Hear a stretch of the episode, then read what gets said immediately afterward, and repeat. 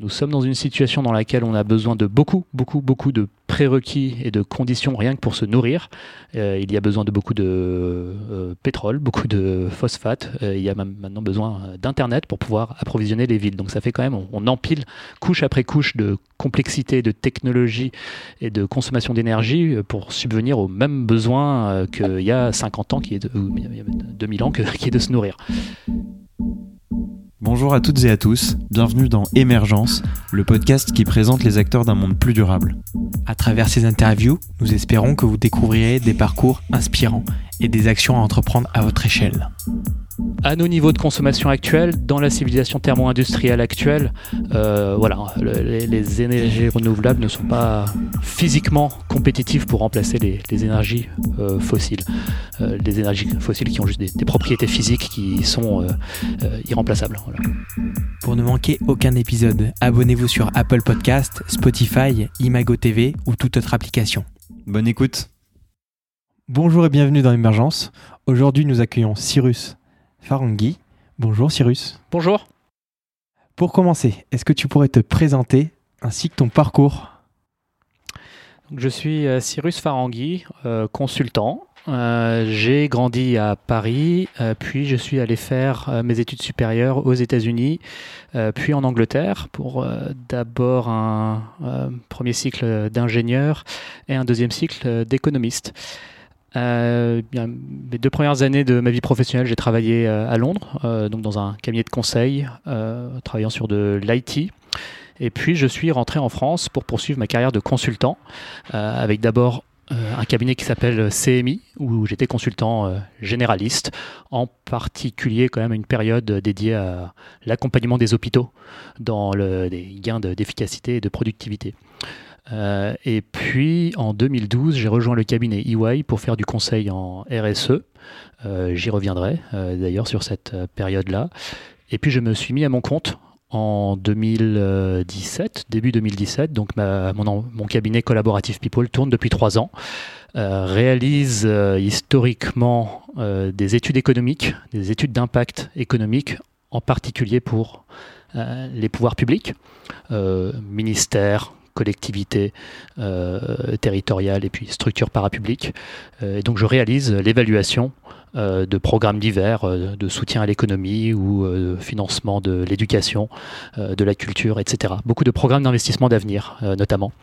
Et puis depuis quelques mois, je lance cette nouvelle offre de conseil en résilience des territoires euh, que, voilà, euh, sur laquelle je sensibilise mes clients, etc. Et puis de premières missions commencent à rentrer sur ces sujets-là. Tu parles d'RSE, la responsabilité sociétale des entreprises, et d'études à impact. Pourrais-tu les définir? euh, alors à l'époque où je travaillais chez EY, bon, la, RSE, c'était euh, essentiellement, quand même, tel que je l'ai vécu, accompagner les directeurs RSE des grandes entreprises à faire leur rapport RSE parce qu'ils y étaient obligés euh, par la loi Grenelle 2. voilà, avec le recul, c'est pas parce qu'on fait un, rapport RSE, qu'on collecte des données qu'on mesure sa performance, d'abord, d'ailleurs sur des durées parfois très courtes, c'est pas parce qu'on fait un rapport que ça restaure la santé des écosystèmes. Euh, une autre composante de mon travail à l'époque, eh ben, c'était justement des études économiques d'impact euh, en soutien à des associations professionnelles, des syndicats et pour ne pas dire des euh, lobbies, pour faire court de la croissance verte.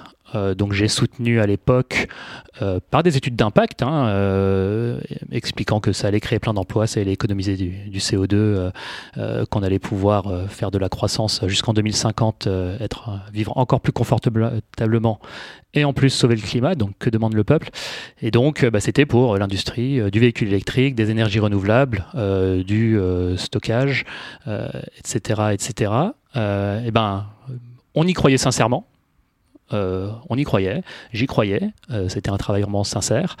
Euh, effectivement, à l'époque, on ne regardait pas forcément des indicateurs tels que l'intermittence ou la densité de puissance qui pouvaient indiquer déjà à l'époque qu'un monde dire 100% renouvelable ou même un haut, un, haut, pourcentage de renouvelable était, allait être compliqué.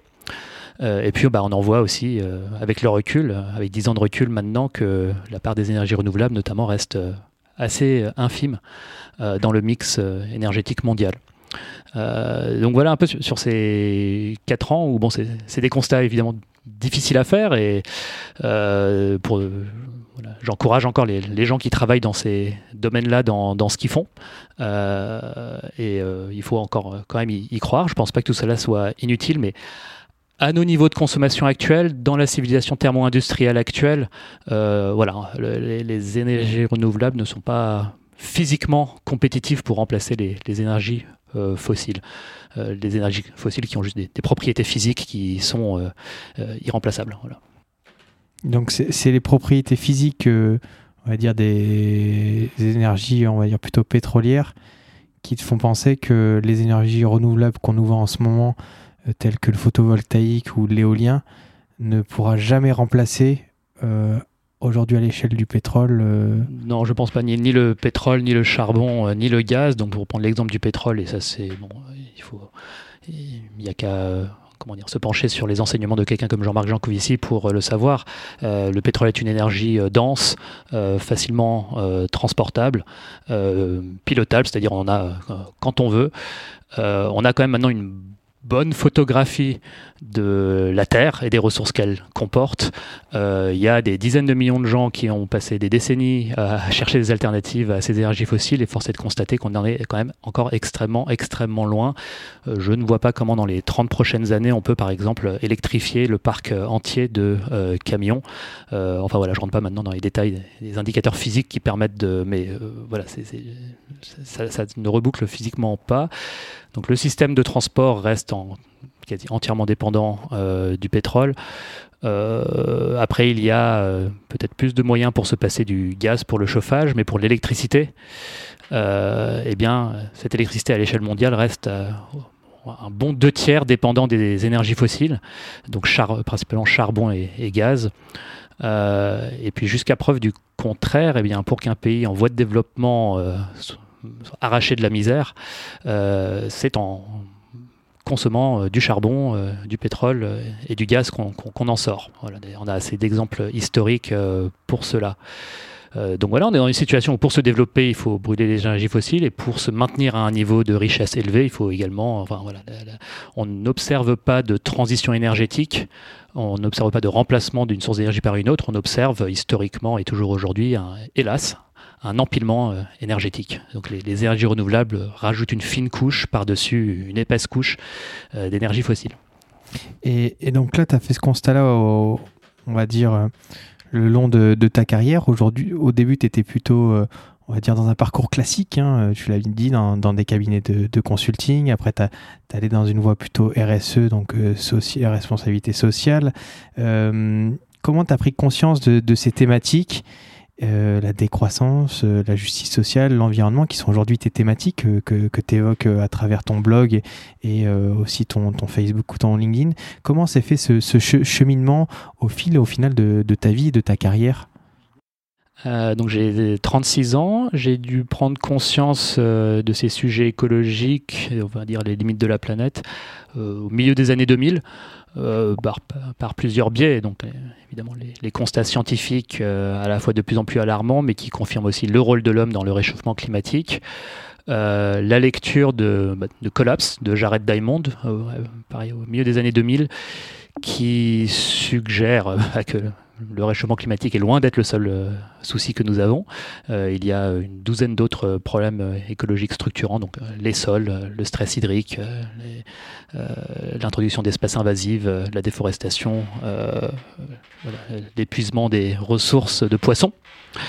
donc la prise de conscience est venue à ce moment-là, au milieu des années 2000, et puis je me suis mis petit à petit dans une démarche de sobriété jusqu'à ce qu'effectivement cette idée, ce paradigme de la croissance verte, euh, me mettre dans l'idée que finalement le, progrès technique, etc., allait tout résoudre.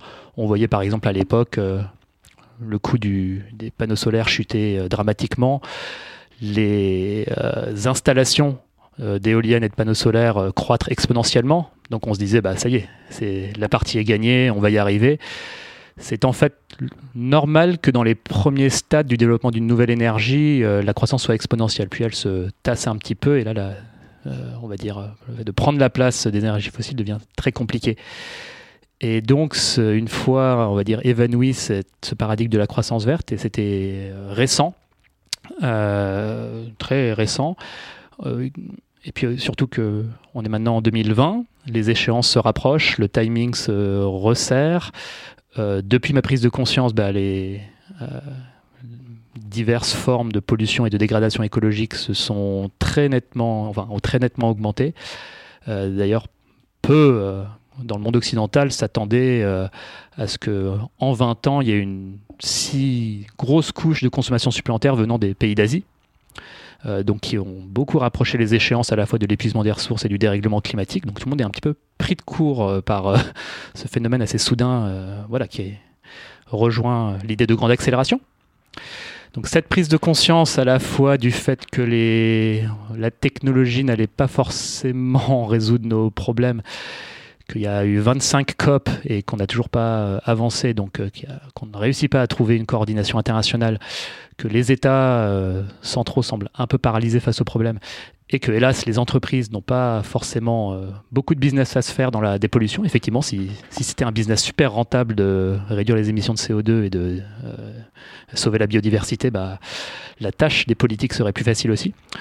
Euh, voilà, tout ça mis bout à bout laisse penser qu'il faut plutôt se préparer à un avenir où le climat serait peut-être de plus en plus inhospitalier, voire d'autres dégâts écologiques surviennent auxquels il faut s'adapter.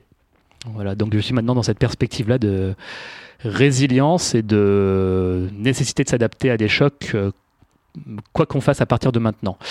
Euh, et euh, je pense, hélas, le quoi qu'on fasse à partir de maintenant ne peut-être pas inverser les courbes de CO2 ou quel, quel autre indicateur, même si voilà, on, ne peut pas exclure encore qu'une action par le haut, par exemple venue de la Chine, euh, etc., euh, entraîne le reste euh, du monde, mais j'ai appris à ne pas trop compter sur ce genre d'espoir et à me demander qu'est-ce qu'il faut la peine que je fasse, moi, avec mon entourage, avec ma communauté locale, qui a du sens, quoi que fasse le reste du monde. Tu un sujet intéressant, la, résilience. Euh, c'est un peu le thème de, ce podcast. Euh, ce qui est assez drôle, c'est qu'on n'a jamais défini le, terme de, résilience. Euh, tu en parles dans, dans ton blog. Est-ce que tu pourrais nous définir le terme de, résilience? Pour faire court, c'est la capacité à résister à des chocs, qui soient de nature sociale, énergétique, climatique, géopolitique, etc. Euh, etc. Euh, ça peut être euh, la capacité à rebondir après une cyberattaque qui paralyse les systèmes d'approvisionnement pendant une durée et pendant lequel il serait de bonne loi d'avoir prévu quelques stocks le temps de remettre sur pied les systèmes d'approvisionnement, par exemple. Après, qu'est-ce que je mets derrière résilience? Bah, Les notions suivantes, bah, celle d'autonomie, c'est-à-dire capable de s'approvisionner localement, celle de sobriété, c'est-à-dire ne pas avoir besoin de trop de choses pour subvenir à ses besoins de base. Or aujourd'hui, nous sommes dans une situation dans laquelle on a besoin de beaucoup, beaucoup, beaucoup de prérequis et de conditions rien que pour se nourrir. Euh, il y a besoin de beaucoup de euh, pétrole, beaucoup de phosphate. Euh, il y a maintenant besoin d'Internet pour pouvoir approvisionner les villes. Donc ça fait quand même, on, empile couche après couche de complexité, de technologie et de consommation d'énergie pour subvenir aux mêmes besoins qu'il y a 50 ans, qui est de, 2000 ans, qui est de se nourrir voilà, autonomie, sobriété. Je mets d'autres choses dedans aussi dans la résilience, la capacité à faire de la santé préventive. Notre système hospitalier euh, euh, est de plus en plus en, difficulté. Il va falloir le, réformer. Comment gagner en résilience euh, sanitaire Quatrièmement, je mets du lien social et de la solidarité. On ne voit absolument rien seul. Euh, faire de l'autonomie et de la sobriété euh, tout seul, ça, on ne vaut rien. C'est de toute façon beaucoup trop de travail. Et puis, euh, ça ne, c'est une stratégie individualiste qui ne marche pas. les démarches qui fonctionneront seront collectives et en communauté. Je mets derrière ça de la résilience psychologique aussi. Euh, être capable de rebondir après des moments de, tristesse, après des, drames, euh, etc. Et puis il y a beaucoup, d'exemples historiques dont s'inspirer sur comment les gens ont pu euh, rebondir après des, des, difficultés. Et puis je mets aussi celui de, dignité, rester digne en toutes circonstances. rester dès aujourd'hui aussi très vigilant à tout, tout risque de dérive qui, à terme, pourrait mener à euh, des heures sombres et des horreurs. Euh, être vigilant dès aujourd'hui à toute bifurcation du type dérive autoritaire qui, en 2040 ou 2050, nous ferait aller vers un monde qu'on n'aimerait pas voir aujourd'hui. donc voilà, à, tout moment se demander comment on maintient notre dignité. Cette question de blog, donc effectivement depuis euh, septembre, je tiens un, blog de plus en plus suivi, collaborativepeople.fr, et j'anime une communauté d'intérêt sur LinkedIn sur ces questions de risque systémique et de résilience. Il me semblait important de mettre ce sujet sur la table dans les milieux de cadres et de décideurs. Euh, de les crédibiliser, enfin au-delà de certains excès euh, qu'on peut trouver euh, à la collapsologie et que je reconnais, hein, il y, a des excès, il y a aussi des sources d'inspiration et des thèses qui peuvent inspirer les discussions autour de risques systémiques et qui sont pris, à mon sens, de plus en plus sérieusement par les institutions et les entreprises. Et il me semblait utile sur LinkedIn euh, d'apporter ce, débat-là euh, avec des thèmes que j'essaie de rendre de plus en plus variés et de diffuser, on va dire, une logique de pensée systémique et complexe qui intègre euh, les diverses composantes du système. Donc pas seulement le, les questions climatiques et énergétiques, mais aussi les questions sociales, sanitaires, agricoles, psychologiques, etc., etc. Et tout cela étant lié. Il y, a, un mot qui revient souvent, c'est systémique. Euh, c'est vrai que ça fait un peu l'émission où, on définit tous les termes, mais il y a vraiment un, lien entre justement euh, ces deux mots. Est-ce que en juste quelques mots, tu pourrais dire euh, qu'est-ce que c'est un, un, impact systémique Bon, je vais donner des exemples, c'est-à-dire qui sont de l'ordre de, avec une pensée systémique, même parfois euh, simple, en, pensant les choses plus dans leur globalité et les interactions entre différentes composantes du système, de pouvoir euh, euh, exclure la possibilité que certains scénarios de développement soient stables. Je donne un exemple, le transhumanisme par exemple, avec les rêves que euh, demain on soit euh, euh, bah, on vive beaucoup plus longtemps, qu'on soit beaucoup plus nombreux, que cela bénéficie à tout le monde et que évidemment ça mène à une surpopulation qui est ingérable. Et ben rien que, du coup le système global ne reboucle pas, la capacité de charge de la Terre ne peut pas supporter un, tel scénario. et ben aussi fou que ça puisse paraître, beaucoup de gens ne pensent pas jusque-là, ne pensent pas sur le système global, que l'espérance de vie euh, augmente à l'infini. Alors c'est une belle aventure, on se doit de euh, soigner euh, les gens. de là à, lancer l'humanité dans on va dire, la quête de l'immortalité sans penser sur la stabilité globale du système. voilà. Il y a des cas plus compliqués où, une, à expliquer, où une pensée systémique permet par exemple de dire bah, pourquoi est-ce que l'introduction du véhicule électrique ne va pas forcément euh, sauver la planète. Enfin, beaucoup de gens ont les yeux rivés dessus euh, parce que c'est visible.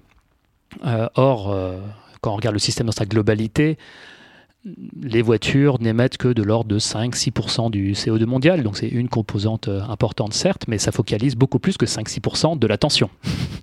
Donc une pensée systémique va regarder beaucoup plus largement toutes les diverses sources d'émissions qui plus est, ces 5-6%, bon, le véhicule électrique euh, permet certes de faire des économies, mais pas non plus de 100%, au mieux de 50%. Et comme le but de l'humanité, c'est de demain, quand je dis demain, c'est 2050, qu'il y ait euh, deux, voire trois fois plus de voitures sur les routes, l'économie qu'on a faite grâce au véhicule électrique, euh, voilà, elle est annihilée. bon, c'est le fameux effet rebond, par exemple, dont on peut parler. Donc, on va dire, c'est un peu poser des équations plus globales qui permettent de voir euh, le fonctionnement et le comportement du système euh, plus dans son ensemble, euh, surtout dans un monde où tout est interconnecté. tous les systèmes sont interconnectés. et donc l'étude de ces interconnexions et des interactions entre différentes composantes, par exemple, quel est le lien entre les questions hôpital, énergie, voilà, c'est des réflexions à, mener qui ouvrent, je trouve, les, les chakras.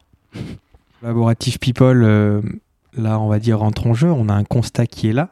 Toi, aujourd'hui, tu as ben, parlé de ça sur ton blog, mais tu vas aussi accompagner euh, des collectivités, des territoires face justement à ces risques et euh, rendre ces territoires résilients.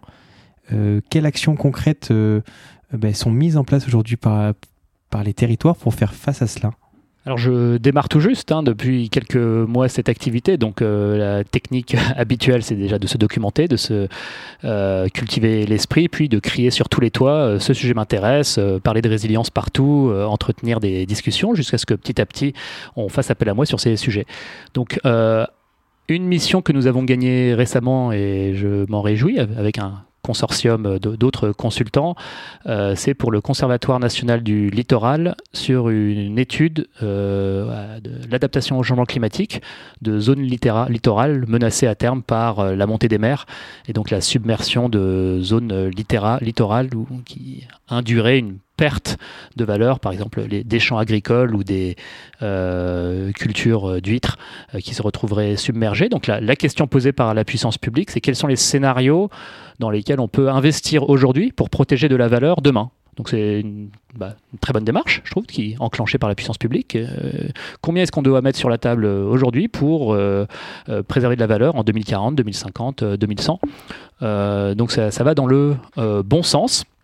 Je vois d'autres appels d'offres émerger ici et là sur des plans d'action territoriales de collectivités qui veulent gagner en résilience alimentaire, par exemple. Après, euh, il y a beaucoup d'actions dont on ne se rend peut-être euh, pas compte aussi à l'échelle des, villes, euh, qui essaient de réduire la place de la voiture et de favoriser le vélo, etc. Après, bon, soyons, France n'est que un tout petit bout du problème, dans le sens où pour véritablement gagner en résilience et être prêt notamment pour l'après-pétrole, on en est encore très très très loin. Euh, et il y a des, hélas des verrous sur lesquels euh, les territoires ne peuvent pas agir. Par exemple, lorsqu'on parle de circuits courts, parce que tout à l'heure je disais euh, la consommation des voitures, mais en gros la consommation des camions, c'est quasiment autant. Donc c'est-à-dire il y a on consomme autant d'énergie pour nous déplacer que pour amener, acheminer les biens, notamment denrées alimentaires et autres, jusqu'à nous. eh bien, on a assez peu de marge de manœuvre euh, pour faire des circuits courts, inciter aux circuits courts, parce que bah, les règles européennes et de libre concurrence euh, euh, ne permettent pas de favoriser un produit local versus un produit importé de l'autre bout d'Europe ou, de la planète. Donc tout ça réduit les marges de manœuvre des collectivités pour gagner, en, à mon sens, en, résilience.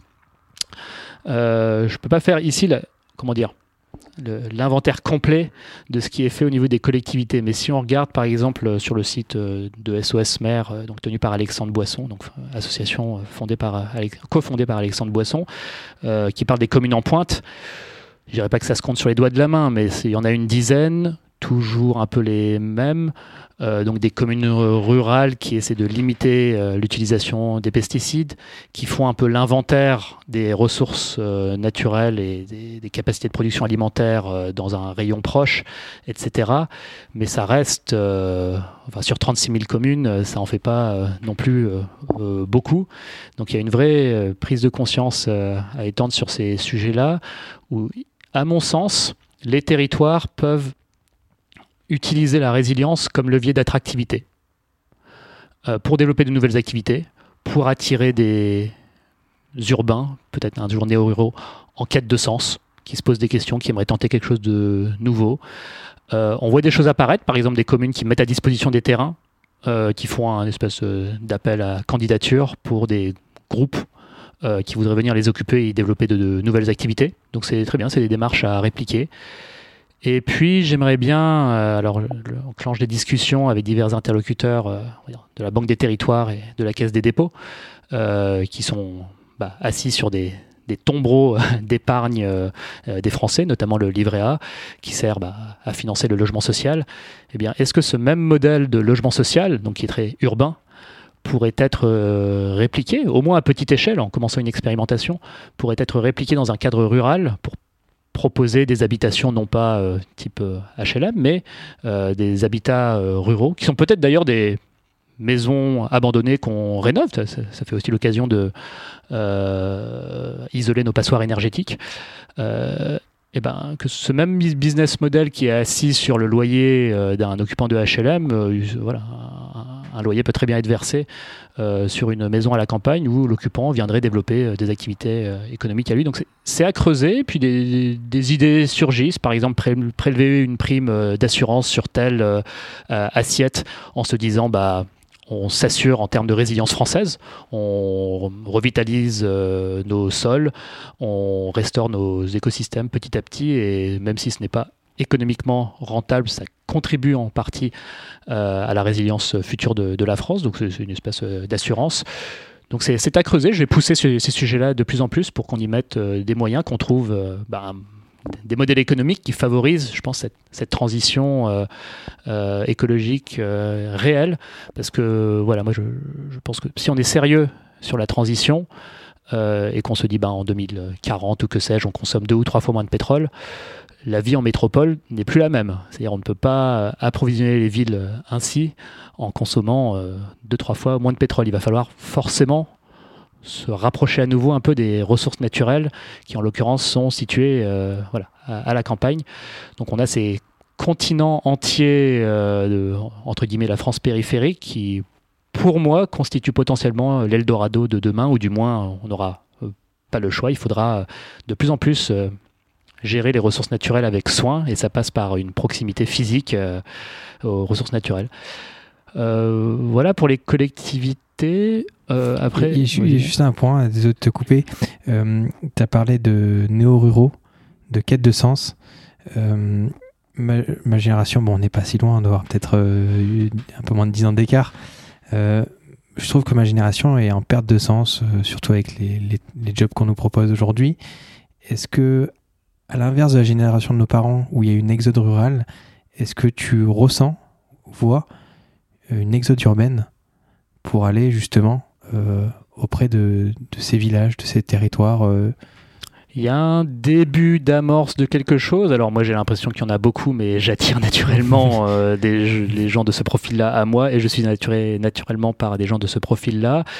Je pense que la masse n'est pas encore là. En revanche, ce qu'il faut savoir, c'est que par exemple depuis 10 ans, alors on me demandait quel, on a fait le tour des collectivités. Après, là où ça bouge vraiment, c'est au niveau des individus. Donc, qui font face à beaucoup moins de freins euh, institutionnels ou politiques ou autres euh, pour avancer. Euh, il faut savoir que depuis 10 ans, il n'y a qu'à regarder les indicateurs de pouvoir d'achat ou de PIB par habitant, on peut juger qu'une majorité de la France est entrée en décroissance lors de la décennie précédente, il y avait déjà une part de la France qui était entrée en décroissance, mais pas une majorité. Là, depuis, quand, quand quelque chose augmente de 0% par an, comme le pouvoir d'achat, c'est que forcément il y a une majorité qui décroît et une minorité qui, qui, croît. Enfin, euh, et donc, ces gens-là, ils restent pas juste à se tourner les pouces. Alors, en grande partie, c'est effectivement subi, euh, cette décroissance en petite partie elle est choisie, mais dans tous les cas, la nature a horreur du vide, les gens font quelque chose, et c'est là, je pense qu'il faut chercher les facteurs de résilience, observer autour de nous dans les territoires qui sont déjà en décroissance ce que les gens font. Je ne suis pas encore au bout de cette exploration, mais je pense que la solution va être moins dans des salons parisiens ou des euh, salles de réunion à la défense où les têtes pensantes se mettent autour de PowerPoint, euh, font des schémas, des graphiques, etc., euh, qui conceptualisent les choses à l'infini et théorisent les choses, alors qu'il y a des actions à observer un peu partout en France de gens qui font déjà. Donc c'est déjà une source d'inspiration qui existe quasiment partout. On a un continent entier à explorer de gens qui font des choses on, y reviendra, mais moi, pour observer l'Ariège, on y voit des actions de résilience, euh, voilà, de débrouillardise. Euh, donc voilà pour cela, tout un gisement de bonnes euh, idées au niveau des individus. ça vaut le coup de parler État aussi. on a parlé collectivité, alors parler de l'État. bon, on peut être un peu cruel avec euh, effectivement la, politique énergétique euh, de la France qui a une avance-guerre depuis 10 ans on est sur le point de publier un, papier avec euh, Yves Bréchet, donc ancien haut commissaire à l'énergie atomique et qui qui est conseiller scientifique du gouvernement pendant 6 ans, qui, bah, comme Jean-Marc Jancovici, dresse un constat assez grave de politiciens qui ont un manque de culture scientifique et technique, qui ont les yeux rivés euh, lorsqu'ils décident de mesures euh, écologiques sur euh, est-ce que ça va faire plaisir aux 10-15% du haut, mais voilà, tout ça sera dans notre papier. Bon, on peut dresser effectivement des constats sévères. Après, qu'est-ce qu'on fait quand même au niveau de l'État? Bon, il y a quand même, depuis les crises pétrolières des, pétrolières des années 70, une taxe lourde sur les carburants, bah, hélas, rend la vie des gens difficile. Mais le but est effectivement de limiter notre dépendance au pétrole. Si cette taxe n'était pas là, l'étalement urbain serait encore pire et enfin, notre pays serait encore plus en état de dépendance vis-à-vis du, pétrole. Cette taxe au moins a limité euh, ce phénomène-là et c'est pour ça qu'elle est aussi euh, maintenue. Euh, parce que le pétrole, la disponibilité du pétrole se resserre aussi décennie après décennie. On en est à, à exploiter des gisements de plus en plus improbables et difficiles. Après, l'État a des choses de prévues en cas de crise. Euh, voilà, là aussi des, excès qu'on peut voir dans certains scénarios de, collapsologie où on se sent livré à nous-mêmes. Non, j'invite les gens à aller voir par exemple euh, le site des SAIV, c'est-à-dire la sécurité des activités d'importance vitale et des plans prévus par l'État euh, pour protéger, en cas de tout un tas de scénarios de crise, des installations vitales qui servent notre approvisionnement énergétique, alimentaire, nos systèmes de communication, l'électricité, etc., etc. Euh, un exemple est que par exemple nous avons euh, trois mois de stock euh, de pétrole, donc on peut imaginer que même en cas de crise géopolitique majeure qui divise notre approvisionnement par deux ou que sais-je, on a quand même de quoi tenir même quelques, enfin, quelques temps. surtout dans un cas pareil, ben, on a on est assis sur tellement de gaspillage qu'on peut aussi réduire ce qu'on consomme, prioriser les consommations, etc.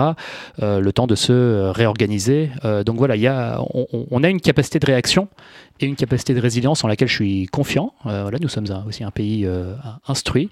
nous avons des plans de secours. Il y a tout un tas de scénarios prévus, pas, tout, mais il y a beaucoup de choses prévues. Donc ne pas sous-estimer notre résilience vis à -vis de ça. Ne pas non plus sous-estimer la capacité d'anticipation du futur de la part de notre armée. Donc voilà, tout, tout ça pour dire, euh, ne pas non plus penser qu'on est dans un pays euh, où les gens sont totalement à la rue, euh, et donc voir quels sont effectivement nos, leviers de, résilience. Il y en a beaucoup, et puis il y a aussi des manques à remplir par les citoyens, comme ce que, je viens de décrire sur, par exemple, la, transition vers le rapprochement vers les ressources naturelles. Donc ça, effectivement, c'est ni l'État, ni la technologie, ni les entreprises qui vont le faire à notre place, pour l'instant. Et qu'est-ce qui te fait croire que l'armée est prête à des chocs systémiques? Bon, déjà, c'est son métier euh, d'imaginer en quelque sorte euh, le pire. Euh, je multiplie un peu hein, les, échanges avec cette institution-là, plutôt de manière informelle, pour m'informer. Et puis, j'ai accès à rien de, secret défense, c'est juste pour ma culture générale. effectivement, bah, l'armée est une institution, pour le coup, qui n'est pas dans le court terme électoraliste, qui, a des moyens pour agir en cas de crise. pas dans tous les scénarios. Mais voilà, après, de, je ne peux pas parler pour toute l'armée, mais je, je sens euh, que, comme beaucoup d'autres, euh, comme toutes les autres institutions et comme n'importe qui, ils sont pris de court par cette question d'épuisement des ressources et de dérèglement climatique et de risque d'emballement qui, entre guillemets, rapproche l'échéance. Voilà. et je ne vois pas forcément de... Enfin, en l'état, je ne sais pas quel serait le plan B pour, pour la France. Si ce n'est que, bon, beaucoup de gens dans. Là, je ne peux pas parler pour toute l'armée, mais en tout cas, les, individus à qui j'ai parlé, leur préoccupation, c'est pas tellement la croissance ou la décroissance ou dans quelle direction va aller le PIB. Leur préoccupation, c'est la sécurité des Français. Donc, si cette sécurité passe par davantage d'autonomie et de sobriété énergétique et alimentaire et une moindre dépendance au pétrole, alors c'est ce qu'il faut faire. Donc euh, la post-croissance, et même pour employer les mots qui fâchent, la décroissance, si ça peut contribuer à la sécurité des Français, alors c'est potentiellement une voie à explorer. Euh, rien à voir, hein. tu, as plein de projets, euh, notamment l'éco-village de Pourges, si je prononce bien. De Pourgue, en Ariège. Pardon, en Ariège, donc c'est pour ça que je connais bien Ariège. Une partie des revenus de, de Collaborative People est reversée dans cet éco-village.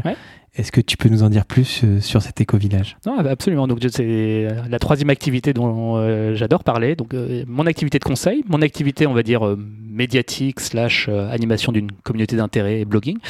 Et puis la troisième qui me tient beaucoup à cœur, donc j'y passe mes vacances scolaires, hein, puisque ma vie est à Paris. Euh, mais dès que je peux, euh, j'y vais. Euh, bah, j'apprends à vivre autrement, à me rapprocher de la campagne. Je, ne connais pas tout ça, donc j'apprends beaucoup de choses. J'ai assez peu de compétences en jardinage ou en faire à manger pour tout un collectif de 30 40 personnes, donc j'apprends à être commis de cuisine, donc je, voilà, j'apprends plein de nouvelles choses. j'apprends un fonctionnement, on va dire, démocratique à toute petite échelle, les instances à mettre en place pour que les choses se passent bien. C'est, loin d'être idyllique, hein, même, même quand les processus démocratiques sont réglés comme du papier à musique, qu'on a un groupe de gens euh, très très motivés, euh, euh, constructifs et bienveillants, eh bien, il y a quand même la vie en collectif à, travers. oui, alors l'argent que j'ai investi, effectivement, c'est un, un, de mes projets de résilience, hein, à la fois personnelle et collective. Donc j'ai financé une serre écologique, l'aménagement d'une mare pour être autosuffisant en eau. Et donc année après année, ça, avance, on va dire lentement mais sûrement. Euh, dès le démarrage, ils ont planté 300 euh, arbres fruitiers, donc c'est la base, hein, c'est ce par quoi il faut commencer. Donc l'espoir est que dans bah, maintenant 5-6 ans, euh, des, fruits commencent à pousser qui soient on va dire, autonomes en fruits. Après, le but n'est pas non plus l'autarcie, mais de créer des, réseaux euh, locaux, euh, des, échanges avec euh, les autres producteurs du coin. Et, donc je vois aussi ça dans, dans, ce, genre de contexte rural, on, voit le système et on voit les circuits. Et on voit d'où viennent les choses et où elles partent. c'est vrai qu'à Paris, bon, les choses sont quand même très, très systémiques. on est dans un décor. Euh, là, effectivement, j'ai voilà, un tout nouveau euh, paradigme qui, me motive à continuer à développer dans les euh, décennies qui viennent. Voilà. Et il y a une chose, des événements importants qui sont arrivés dans ta vie il y a, quelques années. tu es papa de deux jeunes enfants. bon, tu maîtrises des sujets qui sont assez lourds, on va dire, pas faciles à appréhender pour, pour certaines personnes. Comment tu abordes les choses avec, avec tes enfants? Bon, alors. Déjà, si tu les euh, abordes. je, pense euh, déjà.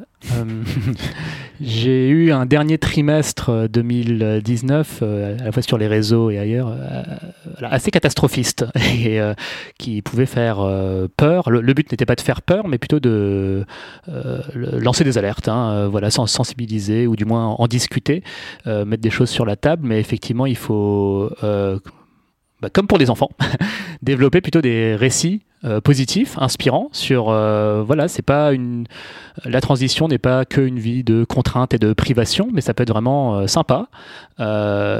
Effectivement, ça vient peut-être avec moins de consommation matérielle et, énergétique, mais c'est remplacé par des activités inspirantes. Et donc, je, suis content aussi de montrer ça à mes enfants. Et donc, c'est la, priorité, c'est simplement leur faire vivre autre chose. donc, en, l'occurrence en Ariège, mais aussi à Paris, essayer de faire des activités qui soient sympathiques. Alors après, euh, voilà, je, leur dis quand même euh, des choses du genre papa euh, n'aime pas consommer ceci ou n'aime pas aller dans ce genre d'endroit, etc., sans, trop leur, leur faire peur, mais en, expliquant par exemple question de, de, viande ou quoi, pourquoi j'en mange assez peu. Enfin, c'est un exemple par, parmi d'autres. Alors, ma, fille de 4 ans, euh, bon, c'est mon, mon rayon de soleil. Après, elle est vraiment lunaire. Elle vit dans un monde euh, principalement fait de papa, maman, euh, ses copines, ses, ses, copains et sa maîtresse. Bon, bref, elle vit au jour le jour.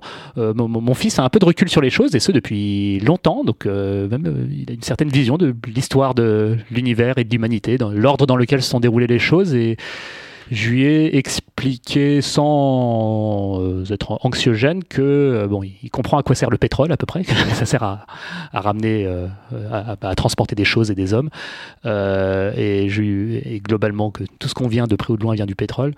je lui ai expliqué quelque chose dans le sens oui on risque, il risque d'y en avoir de moins en moins et donc il y a de moins en moins de choses dans les magasins, euh, mais c'est pas grave. Probablement jusqu'au bout de ta vie, tu auras un ballon de foot, euh, même s'il y aura peut-être moins de ballons de foot dans le monde. Euh, jusqu'au bout de ta vie, tu auras quelques jouets, mais peut-être moins de jouets qu'aujourd'hui. Voilà, il y aura peut-être de moins en moins de choses, mais ça nous empêchera peut-être pas d'être heureux.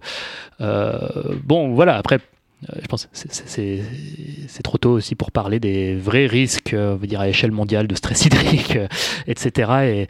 Et, bah, s'ils ils existent, c'est un petit peu difficile quand même. voilà, d'être dans cette posture. Là, c'est pas vis-à-vis de mes enfants, mais vis-à-vis de gens avec qui je discute, d'être dans cette posture non plus trop positiviste, à que rechercher des récits inspirants et tout, alors même que voilà, les difficultés partout dans le monde, et y compris en France, sont réelles. La, la, fin dans le monde qui repart à la hausse depuis quelques années, ce qui était quasiment impensable au début de la décennie. Où on était, voilà. il y aura des, difficultés, etc. donc toujours ce balancier entre, on va dire, les inquiétudes et les sources d'espoir, certes revues à la baisse, des espoirs bah, de plus en mais, mais qui restent lucides. Et il y aura, quoi qu'il arrive, jusqu'au bout de belles choses à faire. Euh, Dans ce podcast, on adore, euh, on aime donner des actions concrètes à mettre euh, en place auprès de nos éditeurs. Quels conseils leur donnerais-tu pour agir auprès de leur entourage, du territoire, ou tout simplement agir pour essayer de rendre, dire, notre territoire, notre espace plus résilient, parce que c'est quand même un peu, un ton sujet. Non, bien sûr. Je pense évidemment il y a une démarche de type conversation, sensibilisation. Alors, certains parlent de comment je fais pour convaincre. Mais c'est une extrême mauvaise idée d'essayer de, convaincre. Déjà, c'est assez arrogant. Ça suppose que tu as raison. Or, euh, tôt ou tard, nous aurons tous tort. Donc, euh, ne cherchez pas à convaincre. Cherchez plutôt à discuter, à être, à à faire preuve d'empathie. Euh, tout le monde, euh, d'une manière ou d'une autre, quand même, euh, perçoit d'une manière ou d'une autre les, limites du monde, qu'elles soient sociales, économiques, énergétiques, climatiques ou que sais-je. alors après, les gens qui ne doutent d'absolument rien et qui sentent que tout est invulnérable et qui ont une foi infinie dans le progrès et ça va on résoudra les problèmes à d'autres places. Bon, effectivement, là, c'est plus difficile d'engager des, des, conversations, mais voilà, surtout, je dirais aux gens d'être patients euh, et d'écouter et surtout de regarder autour d'eux. Euh, pour les sources d'inspiration, car si on est dans une logique où les solutions sont locales, eh bien moi je peux pas pour une personne du Puy-de-Dôme ou une personne euh, de, du 20e arrondissement de Paris qui enfin moi j'habite Paris-Ouest ou une personne du Nord-Pas-de-Calais, je peux assez difficilement penser à sa place euh, et trouver les, solutions à sa place. Mais ces solutions et ces sources d'inspiration, elles se trouvent très probablement déjà euh, autour d'elle. Il y a déjà de, des mouvements à rejoindre, euh, à la fois pour, on va dire, bah, faire de l'écologie, mais je pense qu'il ne faut, pas non plus négliger les questions de lien social, qui sont très liées j'ai mis du temps à comprendre euh, la convergence, la question de la convergence des luttes. Pour moi, c'était antinomique. Je me suis dit, bah, si on veut faire du développement socio-économique, il va falloir euh, augmenter les revenus, donc augmenter euh, la consommation et donc endommager encore davantage la planète. oui, alors certes, peut-être. néanmoins, non, non, il y a convergence sur ces questions-là et je pense que c'est une idée intéressante à ce que tout le monde, que tout le monde puisse discuter, puisque dès lors qu'on constate que dans le modèle actuel, euh, le développement économique, ça consiste essentiellement à consommer des ressources naturelles. Euh, et que ces ressources, bah, soit elles sont non renouvelables, donc le stock est fini, soit elles sont renouvelables, mais elles sont exploitées au-delà du seuil de renouvelabilité, donc euh, l'eau, les forêts, les poissons, etc. Donc dès lors qu'on fait ce constat, on en vient à la conclusion qu'une minorité va chercher jusqu'au bout à augmenter sa consommation, et cette minorité va être de moins en moins nombreuse, tandis qu'une majorité, elle, de plus en plus nombreuse, va y avoir de moins en moins accès. Et euh, cette opposition, ça va être effectivement peut-être pays riches, pays pauvres, et puis ben, au sein de pays pauvres ou au sein de pays riches, euh, ben, les riches versus euh, les pauvres. Ben, je peux comprendre par exemple la, la, crise des gilets jaunes, où on voit bien cette convergence de lutte. Si eux ont de moins en moins d'essence à mettre dans leur voiture, sont obligés de faire de moins en moins de kilomètres et de se contraindre, pendant qu'une minorité, elle, bah, va chercher jusqu'au bout à consommer de plus en plus euh, bah, d'énergie. Euh, voilà, ça, ne peut pas fonctionner. Donc moi aussi, je, enfin, je mets sur la table aussi ce débat à la fois socio-écologique, finalement, qui devrait être discuté euh, un peu partout. Voilà, bah, pour les conseils à donner, de, à la fois thème à traiter, puis ce que chacun peut engager avec son entourage. On arrive dans les dernières questions. Euh, quel livre ou ressources conseillerais-tu à nos auditeurs? Oui. récemment, j'ai lu euh, un livre de Tim Marshall, Prisoners of euh, Geography, qui illustre à quel point l'histoire des peuples et notre avenir est lié à la géographie. Donc voilà, l'Europe a un climat entre guillemets et une géographie bénie des dieux, donc des fleuves, des fleuves qui sont facilement navigables, euh, des zones côtières qui se prêtaient dès le Moyen Âge à, construire des ports, des terres plutôt fertiles et non marécageuses.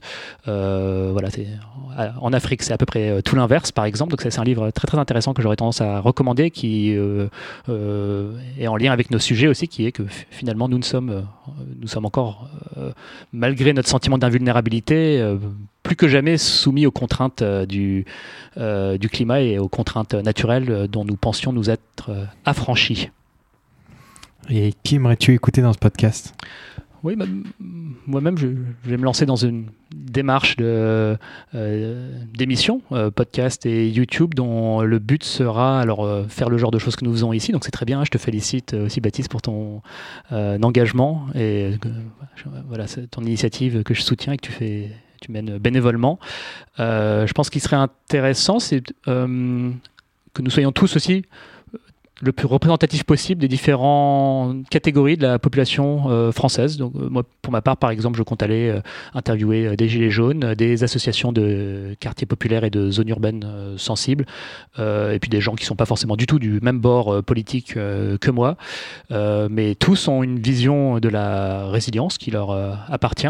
Je pense que c'est important que toutes les catégories de la population française discutent pour qu'on voit comment on fait France tous ensemble euh, parce que j'ai voilà que nous sortions aussi de notre milieu euh, CSP+ de métropole euh, voilà donc je, t'invite à, ton tour à voir comment tu peux sortir de ta zone de, confort. Même si j'ai pas écouté tous les autres podcasts, je, peux peut-être. non, non tu, tu, as raison. J'ai fait que un podcast en région pour l'instant, et je compte sortir de, ma zone de confort. En tout cas, c'est un très bon point. Si tu as des noms, n'hésite pas à me les donner, j'irai les voir. Et euh, ma dernière question, c'est euh, où on peut te retrouver Oui, bien sûr. Euh, rejoignez euh, notre euh, communauté d'intérêt sur LinkedIn. Hein. voilà, je, lance des sujets, je pose des questions et les gens discutent. Ils sont de bords assez différents et je m'en réjouis. On des avis assez différents, mais les discussions restent très respectueuses. et le, but est de plus en plus, voilà, ne pas trop s'attarder sur le diagnostic, mais parler véritablement action. donc, en faisant intervenir des, des pionniers de la transition ou des gens qui ont des idées, parce que moi, moi je ne suis pas capable non plus d'animer tous, les sujets. Donc de plus en plus, des contributeurs vont venir euh, enrichir les discussions sur les sujets type euh, agriculture, euh, énergie, santé, psychologie, etc. Donc vous pouvez me retrouver sur LinkedIn. J'ai une plus petite communauté sur Facebook aussi. Et puis bah, le site www.collaborativpeople.fr où vous pourrez retrouver le blog. Merci pour ton temps, Cyrus. merci beaucoup. Je suis très touché par cette invitation et merci beaucoup. Merci beaucoup et bon courage pour tous tes projets. Merci, à toi aussi. Si vous avez apprécié cette interview, faites-le savoir à notre invité sur les réseaux sociaux. Vous trouverez les liens sur notre site internet émergence.co, ainsi que toutes les ressources pour approfondir le sujet. Et si vous voulez nous donner un petit coup de pouce, rien de plus simple, vous pouvez mettre un 5 étoiles sur Apple Podcast, vous abonner à l'émission sur les plateformes d'écoute ou partager l'épisode dans votre entourage. Et pour ne manquer vraiment aucune actualité, vous pouvez nous suivre sur notre Instagram ou notre compte Facebook. Nous tenons également à remercier Bertrand Jacquet pour la création de la musique du générique. À dans deux semaines pour le prochain épisode. Bye bye.